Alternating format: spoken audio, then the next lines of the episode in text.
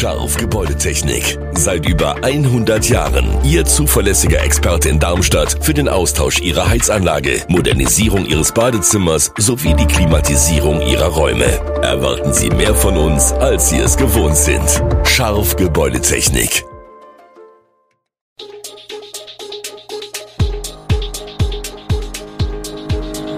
Gude, unser morgendliches News Update. Das Wichtigste aus Südhessen für Sie im Überblick. Guten Morgen aus Darmstadt an diesem 8. Dezember. Unwürdige Bedingungen für Fernfahrer auf Rastplätzen, Auto kracht in geparktes Fahrzeug in Pfungstadt und Energiehandel befürchtet steigende Heizölpreise. Das und mehr gibt es heute für Sie im Podcast. Eine Autofahrerin hat bei einem Unfall in Pfungstadt schwere Verletzungen erlitten.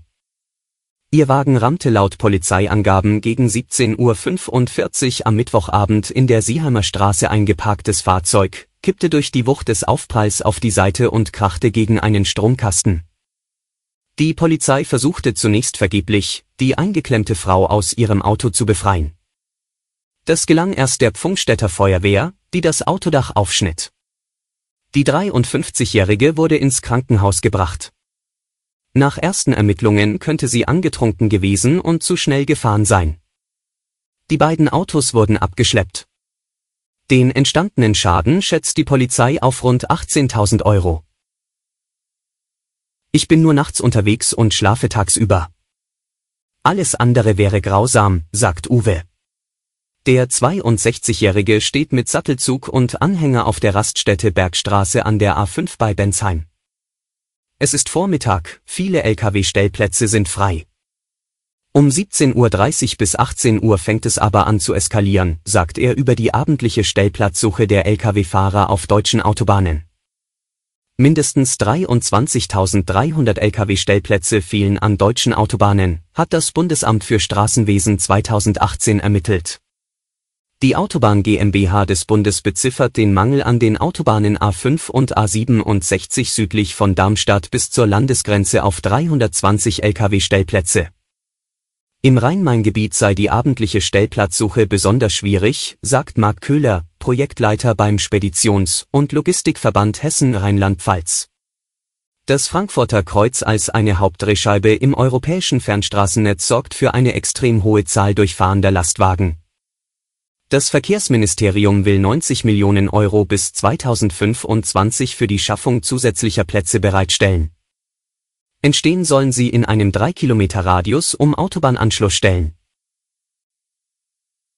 Die RS- und Grippeviren machen gegenwärtig vor niemandem Halt. Unsere Säuglings- und Kleinkindstation ist bis an die Kapazitätsgrenze ausgelastet und fast ausschließlich mit Atemwegsinfektionen belegt, sagt Dr. Sebastian Becker, leitender ärztlicher Direktor der Darmstädter Kinderkliniken Prinzessin Margaret. Becker und sein Team halten nichtsdestotrotz die Stellung, jedenfalls noch, Pflegepersonal wird aus freien Tagen geholt und Überstunden sind bei den Medizinern an der Tagesordnung. Geplante Behandlungen müssten nötigenfalls verschoben werden, aber die Gesundheit der Kinder, die stationär aufgenommen werden, sei zu jeder Zeit gesichert. Notfälle werden zwar sofort behandelt und gegebenenfalls stationär bei Dr. Becker und seinen Kollegen aufgenommen, aber leider gibt es bei der großen Zahl der zu Versorgenden hier keine Möglichkeit für ambulante Behandlungen. Die Besorgnis der Eltern führt zu manch ungehaltener Reaktion auf lange Wartezeiten vor der Notaufnahme. Doch noch ist in Darmstadt die Situation nicht so brenzlig, dass Kinderleben in Gefahr wären. Die Weihnachtsmärkte in Erbach und Michelstadt sind nach zwei Jahren Corona-Einschränkungen wieder unter normalen Bedingungen und ohne Einlasskontrollen angelaufen. Doch Energiekrise und Inflation sind weiterhin ein Thema. Der Glühwein vom Weingut Stefan Kraus aus Wormsabenheim verkauft sich in Erbach trotz Preiserhöhung von 3 auf 3,50 Euro gut. Bei Joachim Spiegel, der Bratwurst und Pommes am Stand des Jägerhofs verkauft, kostet die Wurst im Brötchen 3,50 Euro, genauso viel wie beim letzten Weihnachtsmarkt. Ich weiß, dass es auch Stände gibt, die ihre Preise erhöht haben. Aber nach meiner Wahrnehmung hat das bisher keine Auswirkungen auf die verkauften Mengen gehabt. Doch vor allem die Schausteller, die weder Essen noch Getränke verkaufen, haben zu kämpfen. Am Stand der Mossautaler Seife in Erbach ist der Weihnachtsmarkt bisher enttäuschend verlaufen, berichtet Verkäuferin Nicole Velonjara. Vertreten ist das Odenwälder Unternehmen auch auf den kleineren Märkten in der Umgebung, dort laufe das Geschäft etwas besser. Heizölhändler erwarten wieder steigende Lieferpreise. Nach einem rapiden Anstieg nach dem Beginn des russischen Angriffskriegs auf die Ukraine hat sich nach Einschätzung des Verbands für den Energiehandel Südwestmitte der Markt inzwischen wieder etwas beruhigt. Auf das Vorkrisenniveau werden die Preise aber vorerst nicht mehr fallen, sagt der Geschäftsführer. Mit den aktuellen Preisen sei eine Untergrenze erreicht worden. Die ungewisse Reaktion Russlands auf den EU-Preisdeckel lasse im Gegenteil einen erneuten Anstieg der Preise erwarten. Entsprechend rät der Verband dazu, rechtzeitig Heizöl zu bestellen. Die Lieferzeiten lägen aktuell bei fünf bis acht Wochen. Zeitweise lag der Preis bei über 200 Euro je 100 Liter. Viele Haushalte bestellen deswegen geringere Mengen. Nun hofft der Verband darauf, dass auch Heizölkunden bei Entlastungspaketen berücksichtigt werden. In Hessen werden etwa 492.000 Wohnungen und damit etwa 34,8 Prozent des Bestands mit Öl beheizt. In Rheinland-Pfalz sind es mit 415.000 Wohnungen 30,1 Prozent. Sie sollen einen Umsturz geplant und dafür teilweise auch mit Waffen trainiert haben. Die Bundesanwaltschaft hat 25 Menschen aus der sogenannten Reichsbürgerszene festnehmen lassen, acht davon sind nun in Untersuchungshaft.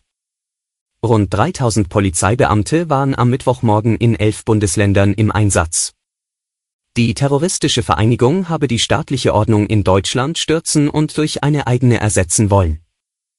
Dafür hätte sie auch Tote in Kauf genommen. Ein Schwerpunkt der Aktion lag in Hessen. Durchsuchungen gab es laut Bundesanwaltschaft auch in Rheinland-Pfalz, jedoch keine Festnahmen.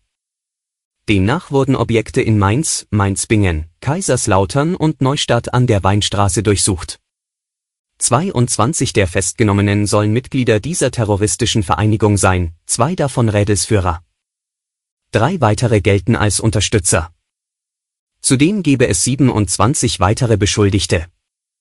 Mehr als 130 Objekte wurden durchsucht. Die Mitglieder seien der festen Überzeugung, dass Deutschland derzeit von Angehörigen eines sogenannten Deep States, eines tiefen Staats, regiert werde.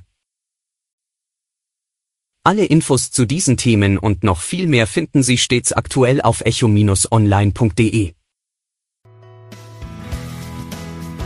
Gute Südhessen ist eine Produktion der VAM von Allgemeiner Zeitung, Wiesbadener Kurier, Echo Online und Mittelhessen.de. Redaktion und Produktion die NewsmanagerInnen der VAM. Ihr erreicht uns per Mail an audio.vam.de.